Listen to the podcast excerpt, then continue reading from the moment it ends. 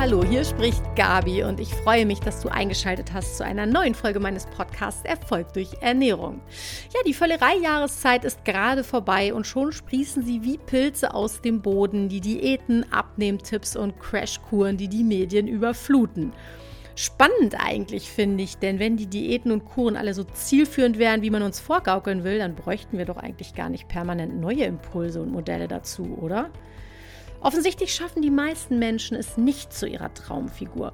Heute möchte ich mit dir darüber sprechen, woran das liegt und erste Gedanken dazu teilen, wie du es anstellst, damit deine Diät nicht in einer Vollkatastrophe endet oder sogar zum Jojo-Effekt führt. Findest du es interessant, die sechs schlimmsten Diätfehler kennenzulernen? Falls ja, dann bleib dran.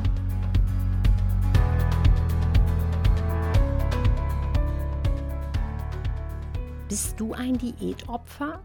Gehörst du zu den 82 Prozent der Menschen, die in Deutschland in den letzten zwei Jahren eine Diät gemacht haben? In anderen Industrienationen sind die Zahlen ähnlich. Falls ja, wie erfolgreich war das für dich? Das interessiert mich wirklich, denn viele wissenschaftliche Studien sind sich einig, dass Diäten langfristig scheitern. Zunächst erfolgreiche Diäten mit Kalorienreduktion führen Studien zufolge dazu, dass so 80 bis 95 Prozent der Menschen nach spätestens einem Jahr ihre verlorenen Kilos wieder auf den Rippen haben, beziehungsweise sogar ein paar zusätzliche Kilos gewonnen hatten.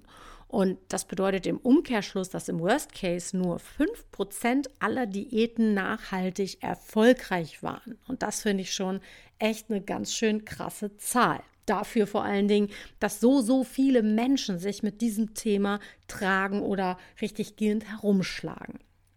Falls du auch schon mal versucht hast, Gewicht zu verlieren, dann finde ich es ganz spannend zu erfahren, ob du das wie die meisten Menschen mit weniger Essen, also mit einem Kaloriendefizit probiert hast oder ob du dein Ernährungsverhalten nachhaltig umgestellt hast. Das ist ein wichtiger Unterschied. Beim weniger Essen, vielfach spricht man ja auch von FDH, also frisst die Hälfte ähm, äh, gehst du ja quasi in ein Kaloriendefizit, also begibst dich bewusst in eine geringere energietechnische Versorgung, einfach um dem Körper weniger zuzuführen, als er an Energie verbraucht. Bei der Ernährungsumstellung geht es darum, tatsächlich seinen ja, seine Ernährung, seinen Ernährungslifestyle, sein, sein, sein Essverhalten, sage ich mal, nachhaltig wirklich umzustellen. Das muss nicht unbedingt mit einer Reduktion einhergehen, sondern einfach mit einer Veränderung, mit einer Optimierung. Ne? Das ist also der Unterschied, den ich da mache, Diät versus Ernährungsumstellung.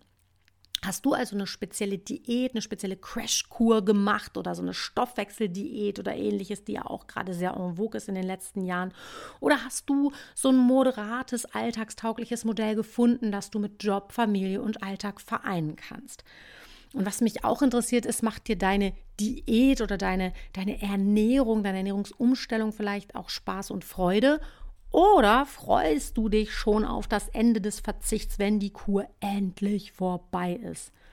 Und noch eine wichtige Frage, hast du dir eigentlich genau überlegt, warum und wofür du eigentlich abnehmen willst? Warum ich dich das alles frage? Tja, ich habe im Folgenden die schlimmsten, meiner Meinung nach, schlimmsten Diätfehler für dich zusammengestellt, die deinen Körper tatsächlich so richtig ausbremsen können. Und da kommen diese Fragen einfach zum Tragen. Wenn wir uns die einzelnen Fehler mal angucken, dann fangen wir doch direkt mal an mit dem ersten. Den nenne ich in Extreme fallen. Perfektionismus ist für die meisten Menschen ziemlich schwierig durchzuhalten. Das gilt auch für den Bereich Ernährung. Und dennoch, das höre ich tagtäglich in der Praxis, fallen viele Menschen im Diätwahn in total krasse Extreme. Ich höre andauernd sowas wie, drei Monate lang esse ich jetzt überhaupt keinen Zucker oder Süßkram. Also auch nicht Weihnachten oder am eigenen Geburtstag. Oder ich werde ab jetzt jeden Tag ins Fitnessstudio gehen, bis ich 10 Kilo verloren habe. Oder ich mache jetzt FDH, also frisst die Hälfte, bis die Hose wieder passt, Hunger hin oder her und wenn mir der Magen bis in die Kniekehlen hängt. Oder in der neuen Piep-Piep-Piep-Zeitschrift steht, Kohlsuppendiät ist der Weisheit letzter Schluss. Ich mache also jetzt vier Wochen lang jeden Tag Kohlsuppendiät, auch wenn es total widerlich schmeckt und ich mir die Nase zuhalten muss beim Runterwürgen. Oder ich versuche mich an der HCG-Stoffwechselkur, auch wenn mir eigentlich völlig klar ist, dass 500 Kalorien täglich kaum zum Leben reichen. Das sind alles echt krasse Modelle, finde ich, denn solche extremen Vorsätze sind typischerweise ziemlich weit entfernt vom normalen Leben. Und damit sind sie einfach auch gar nicht, meiner Meinung nach, auf Dauer durchzuhalten. Es sei denn, du bist so ein total krasser Asket, denn die lassen deinen Alltag total außer Acht. Schließlich musst du das Ganze ja auch bei der Arbeit durchziehen oder deine Alltagstermine trotzdem unterbringen. Die Familie will vielleicht auch noch mitbekocht werden und hat auf gar keinen Fall Lust auf Kohlsuppe oder deine äh, anderen neuen Ernährungs- oder Fitnessdogmen. Das heißt, je krasser der Vorsatz, ähm, desto schwieriger die Umsetzung. Dazu hat übrigens meine liebe Kollegin Hypno-Coach Melli gerade eine brandaktuelle Podcast-Folge aufgenommen, passend zum Jahreswechsel, die sich mit den berühmten guten Vorsätzen befasst. Wenn du da also noch ein bisschen tiefer einsteigen willst, klick mal in ihren Podcast Erfolg durch Hypnose.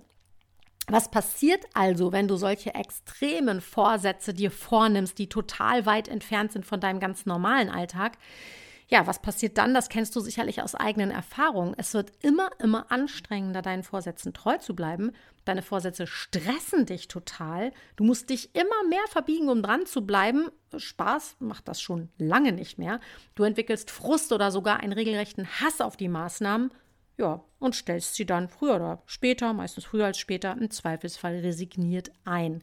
Aus kurzfristig übermotivierten 100% Durchhaltewille werden so nach kurzer Zeit 0%. Du musst dann einsehen im Prinzip, dass dein Körper, dein Mindset, dein Alltag, deine Gewohnheiten und dein Lifestyle gar nicht kompatibel mit diesen Extremen sind. Fazit: Diät gescheitert. Diätfehler 2 krasse Crashkuren machen. Besonders heftig sind in diesem Zusammenhang so krasse Kuren, die mit ganz extremer Kalorienreduktion einhergehen. Also von FTH bis Stoffwechseldiät arbeiten diese Kuren mit massivem Defizit und Verzicht. Die Folge davon? Naja, dein Körper wird nicht ausreichend versorgt. Und wenn du mir in den vorhergehenden Folgen schon mal zugehört hast, dann hast du bestimmt schon mitbekommen, was so meine beiden Überschriften sind über einer vernünftigen, meiner Meinung nach vernünftigen Ernährungsumstellung, die auch alltagstauglich und lebenskompatibel ist. Die beiden Überschriften sind immer Stressreduktion, das heißt, ich mache es meinem Körper so einfach wie möglich und auf der anderen Seite, ich versorge ihn gut, damit er überhaupt all das, was du von ihm tagtäglich verlangst, ableisten kann. Folge einer krassen Crashkur ist, dein Körper wird nicht ausreichend versorgt. Das heißt, ihm fehlen Treibstoff und ihm fehlen Vitalstoffe. Der kann also nicht bei gleichbleibender Fitness, Vitalität oder Gesundheit dasselbe Pensum aufrechterhalten wie bisher. Das kannst du dir vielleicht so vorstellen ähm, mit dem Autobeispiel. Wenn du dir vorstellst, du tankst dein Auto nur halb voll, wie willst du da dieselben Kilometer mit Vollgas fahren, wie du es mit vollem Tank tust? So ähnlich ist es auch im Hinblick auf das Thema Versorgung oder Treibstoff, den du deinem Körper zuführst.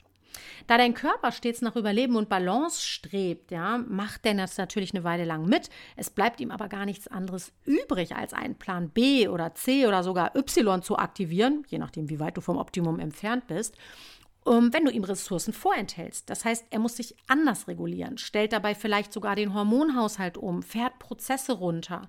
Und sofern ihm Nährstoffe fehlen, die vielleicht auch in Umbau- oder Aufbauprozessen als Kofaktoren benötigt werden, dann kann dabei auch Muskelaufbau oder Fettabbau leiden. Ja. Auch neigst du stärker zu Heißhungerattacken, wenn du im ständigen Defizit lebst, denn schließlich arbeitest du mit so einem Modell gegen deinen Körper, anstatt im Team mit ihm. Das heißt, dein Körper wird irgendwie früher oder später die Prozesse und damit auch die Stoffwechselaktivität runterfahren. Fazit: Diät oder Nahrungsveränderung, äh, ja, Ernährungsveränderung gescheitert. Diätfehler Nummer drei sich schon total aufs Ende der Diät freuen. Äh, der eben bereits erwähnte Verzicht oder das extreme Abweichen vom normalen Leben ist der Hauptgrund dafür, dass viele Menschen sich schon am Anfang oder sogar schon vor einer Diät auf das Ende freuen. Ja? Sie sehen eine Diät als Kur an oder als Phase, die einen Anfang und ein Ende hat. Und das ist schwierig, finde ich, denn der Fokus liegt dabei total auf dem Verzicht und nicht auf dem Gewinn, den eine vernünftige Anpassung der Ernährung mit sich bringt. Das heißt, unser menschliches Wesen ist echt kein Fan von Verzicht. Das kennst du sicherlich aus eigener Erfahrung. Alles, was auf Verzicht beruht, äh, ist besonders interessant und äh, im Prinzip langfristig zum Scheitern verurteilt, denn dein Körper, dein Geist und deine Seele, die streben nach einem Wohlfühlgleichgewicht.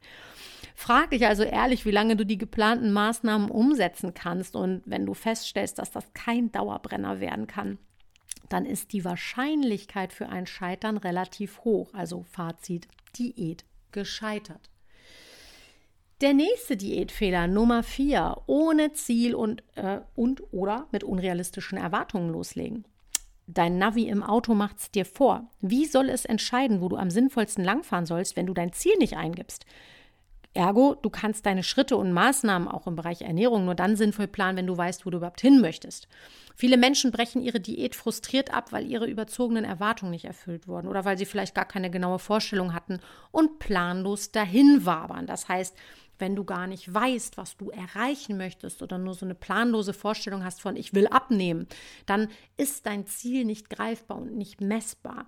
Ich habe in der Folge 4 müsste das gewesen sein mit Ernährungs äh, äh, mit Typencoach Melli schon mal über den inneren Schweinehund geredet und da haben wir auch über das Thema Ziele geredet, ein ganz spannendes Thema. Vielleicht magst du da noch mal reinklicken. Ähm, Fakt ist, ohne realistisches Ziel und mit unrealistischen Erwartungen wird eine Diät langfristig scheitern. Ernährungsfehler, Diätfehler Nummer 5, den Erfolg am Gewicht messen. Warum nicht die große Zahl auf der Waage ausschlaggebend für einen Abnehmerfolg ist, habe ich in Podcast Folge Nummer 11 ausführlich erklärt.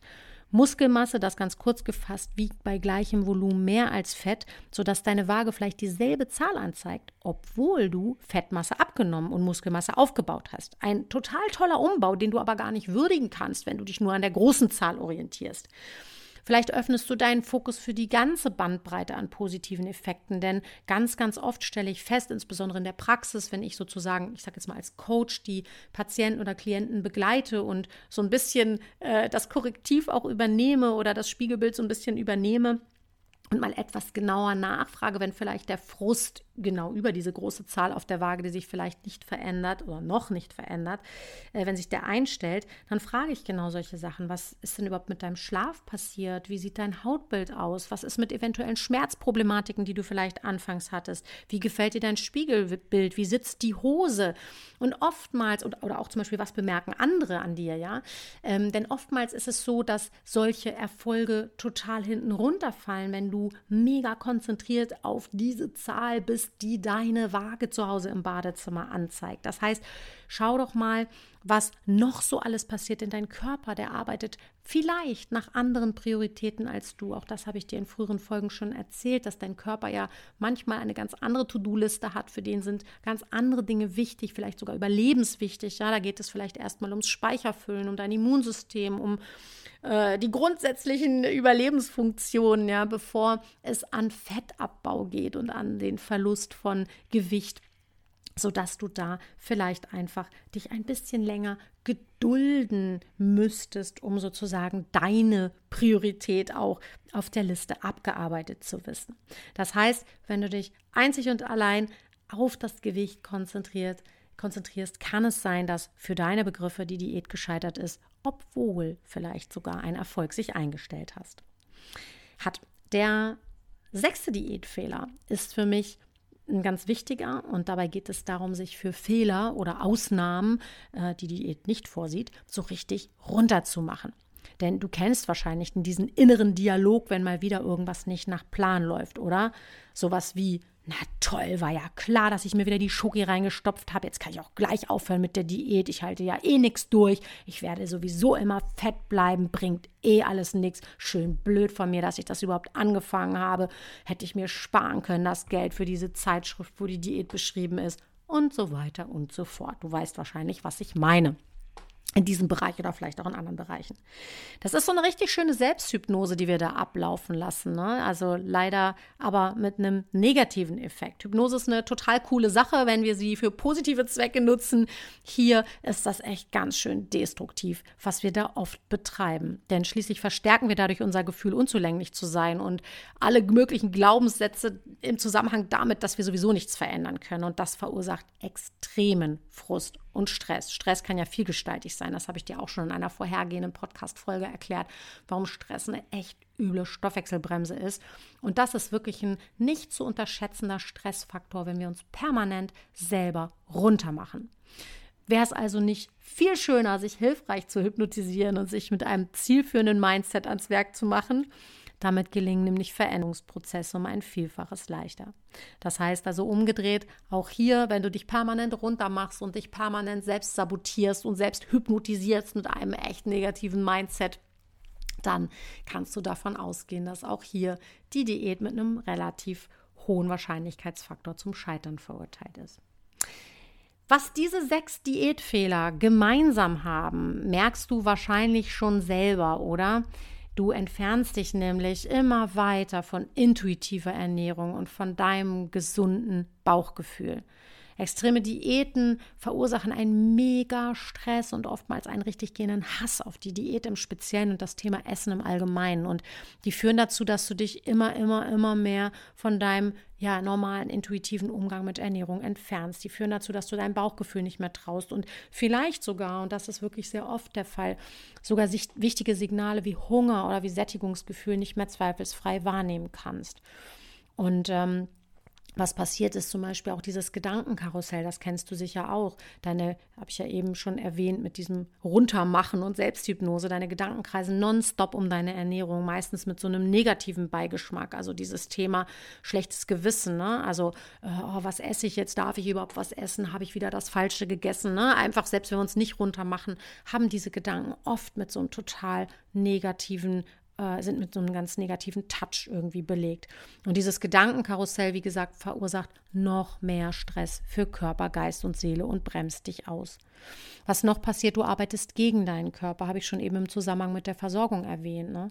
Du arbeitest überhaupt nicht im Einklang oder im Team mit deinem Körper, du kämpfst gegen ihn und du weißt, dass wo der Kampf ist, da geht deine Energie hin und deine Energie wäre doch viel, viel, viel, viel, viel, viel besser aufgehoben in einem positiven Mindset und in Ideen und Aktionismus für eine positive Ernährungsumstellung. Denn dieser Kampf auf der anderen Seite setzt dich und deinen Körper wiederum extrem unter Stress und nimmt dir auch deinen Fokus weg sozusagen. Ne? Und ähm, was noch passieren kann, auch das hatte ich eben schon mal so angedeutet, es können Versorgungsmängel entstehen. Ähm, du erinnerst dich, wir essen aus zwei Gründen. Erstens, wir versorgen unsere Zellen mit Energie, die wir in Form von Kalorien messen.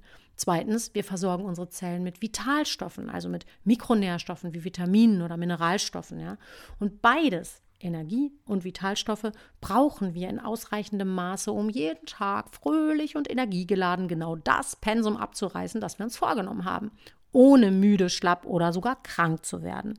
Und Versorgungsmängel, egal auf welcher Nährstoffebene, bedeuten einen enormen Stress für deinen Körper. Er kann gar nicht anders als Plan B, C, D, Y zu aktivieren und den Stoffwechsel auf Sparflamme zu schalten. Und im schlimmsten Fall, und das habe ich sehr, sehr oft, insbesondere nach so Crashkuren und 500 Kalorien-Diäten in der Praxis erlebt, da, das habe ich schon mal in der frühen Folge erzählt, da nehme ich Blut ab im Regelfall, schaue mir tatsächlich sehr genau die Versorgungslage an, mache also nicht so Hokuspokus Glaskugel Diagnostik und Therapie, sondern schaue mir das sehr, sehr genau und dezidiert an, um individuelle und maßgeschneiderte, zielführende Therapieempfehlungen aussprechen zu können. Ich sehe sehr oft, dass diese Mängel sogar zu gesundheitlichen Symptomen führen können. Und diese Mängel sind oft auch gravierender, als man denkt. Ja, aus der Praxis kenne ich total häufig Kopfschmerzen, Schwindel, Infektanfälligkeit, brüchige Nägel, Haarausfall, Schil Haarausfall Schilddrüsenprobleme, die sich ähm, aufgrund von Mangelerscheinungen entwickeln können. Und das finde ich echt ganz schön heftig. Da ist es höchste Zeit, meiner Meinung nach, wieder im Team mit seinem Körper zu arbeiten und nicht gegen den Körper zu arbeiten und ihm wichtige, wichtige Ressourcen wegzunehmen. Was in der Folge auch manchmal passiert, ist tatsächlich, dass du deinen Hormonhaushalt durcheinander bringst. Also dein Hormonhaushalt kann durch Diäten ganz schön durcheinander geraten. Das gilt umso mehr, wenn du schon häufiger Diäten oder Abnehmkuren durchgeführt hast. Äh, Stichwort Diätopfer. Und es gibt nicht wenige Menschen, die zu mir in die Praxis kommen und mir erzählen, dass sie, solange sie denken können, seit dem Teenageralter eine Diät nach der anderen gemacht haben, beziehungsweise dass Ernährung irgendwie immer ein Thema war und sie sich immer in irgendeiner Form sowieso schon mal mit negativen Gedanken behaftet da getragen haben, aber äh, sich auf der anderen Seite eben auch entsprechend anders ernährt haben oder ja, sich Dinge verboten haben, verzichtet haben und ähnliches. Weit weg, wie gesagt, von einem intuitiven, gesunden Essgefühl, bei dem du einfach ganz normal isst, ohne dass das ständig in deinen Gedanken präsent ist, ja. Und ich finde es total erschreckend, wenn man sich hier auch mal wieder die Studienlage anschaut, dass sogar ein Jahr nach einer Diät, also nachdem du eine Diät beendet hast, vermehrt appetitanregende Hormone im Blut finden. Also du kannst ein Jahr nach einer Diät vermehrt appetitanregende Hormone im Blut nachweisen. Und diese wissenschaftlichen Erkenntnisse, wie gesagt, decken sich vielfach mit den Erfahrungen, von denen viele Patienten in meiner Praxis berichten. Äh, Folge ist, Diäten wirken nicht mehr in Anführungsstrichen oder nach Jahren der Abnehmkuren und eigentlich gesunder Ernährung nach denen am Anfang was passiert ist, passiert dann einfach nichts mehr auf der Waage oder das Gewicht geht sogar nach oben. Und das begünstigt, begünstigt letzten Endes auch diesen gefürchteten Jojo-Effekt. Der Jojo-Effekt, auch von dem hast du sicherlich schon mal gehört, bezeichnet die unerwünschte und schnelle Gewichtszunahme nach einer Diät. Oft ist dabei das Endgewicht sogar höher als das Startgewicht vor der Diät. Ne? Also ein totaler äh, Schuss ins Ofenrohr, sage ich mal.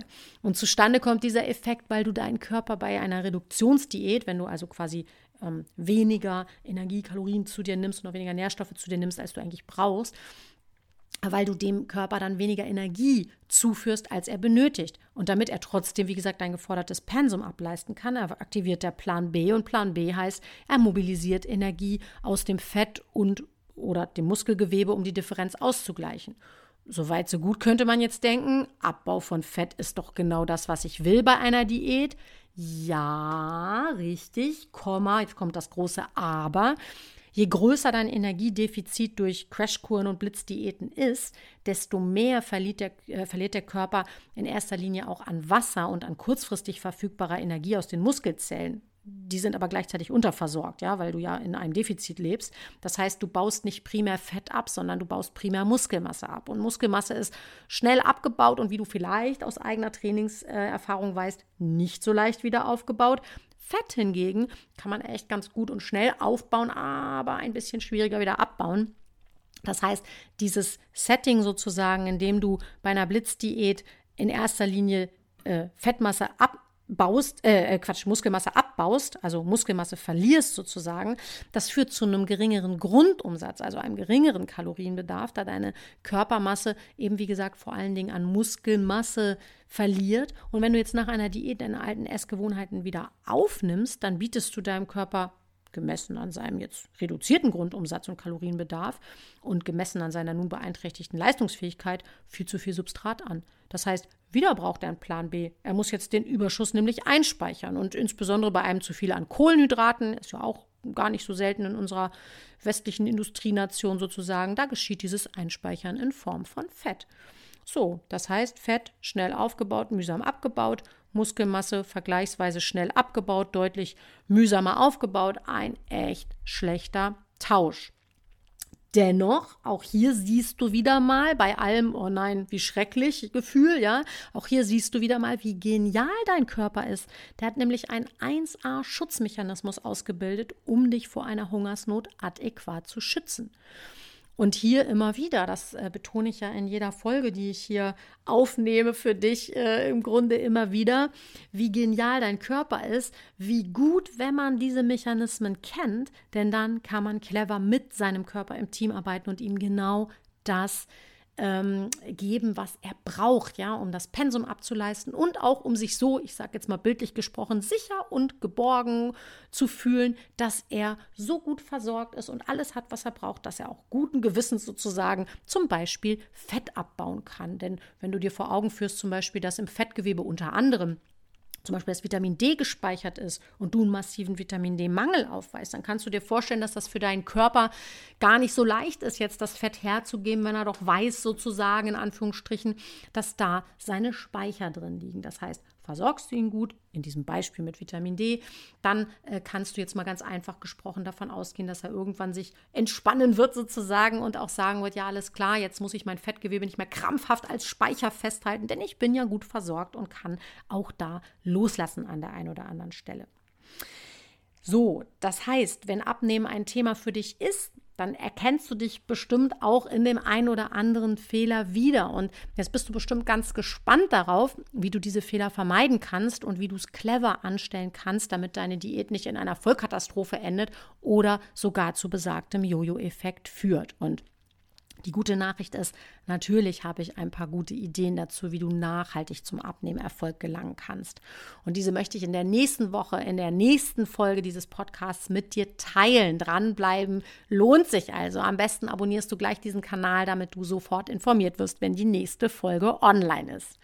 Und wenn du es gar nicht erwarten kannst und in der Zwischenzeit schon ein paar frische Ideen brauchst und ein paar gute Tipps haben möchtest, dann klick doch gerne mal in Folge 2 dieses Podcasts. Da habe ich meine zehn goldenen Ernährungstipps für dich zusammengestellt und ein bisschen aufgedröselt. Und ähm, vielleicht sind da schon die ein oder oder ist da schon die ein oder andere Idee dabei. Oder was du auch tun kannst, du kannst gerne meinen Newsletter unter bestformhannover.de, Bestform in einem Wort, Best vom Hannover in einem Wort geschrieben.de abonnieren.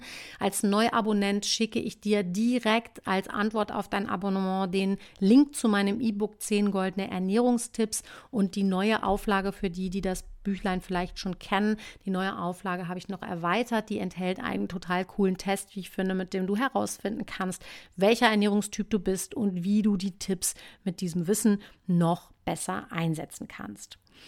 Das heißt, bis wir uns wieder hören, wünsche ich dir allzeit leckere Mahlzeiten, ein gutes Gefühl beim Essen und äh, die Kraft, eine eventuelle Diät nochmal genau unter die Lupe zu nehmen und zu schauen, wie du vielleicht aus deinen oder am besten noch aus den Fehlern anderer lernst, sodass du dein Ernährungsmodell zu einem Erfolgsmodell machen kannst. Ich freue mich, wenn wir uns wieder hören, wenn wir uns lesen. Natürlich bin ich wie immer auch gespannt auf dein Feedback, das du mir gerne als Kommentar in den sozialen Medien hinterlassen kannst. Du findest mich immer unter dem Tag at Erfolg durch Ernährung, Erfolg durch Ernährung in einem Wort mit Umlaut AE geschrieben. Und ja, ich freue mich von dir zu lesen und wünsche dir erstmal alles Gute. Bis zum nächsten Mal. Deine Gabi.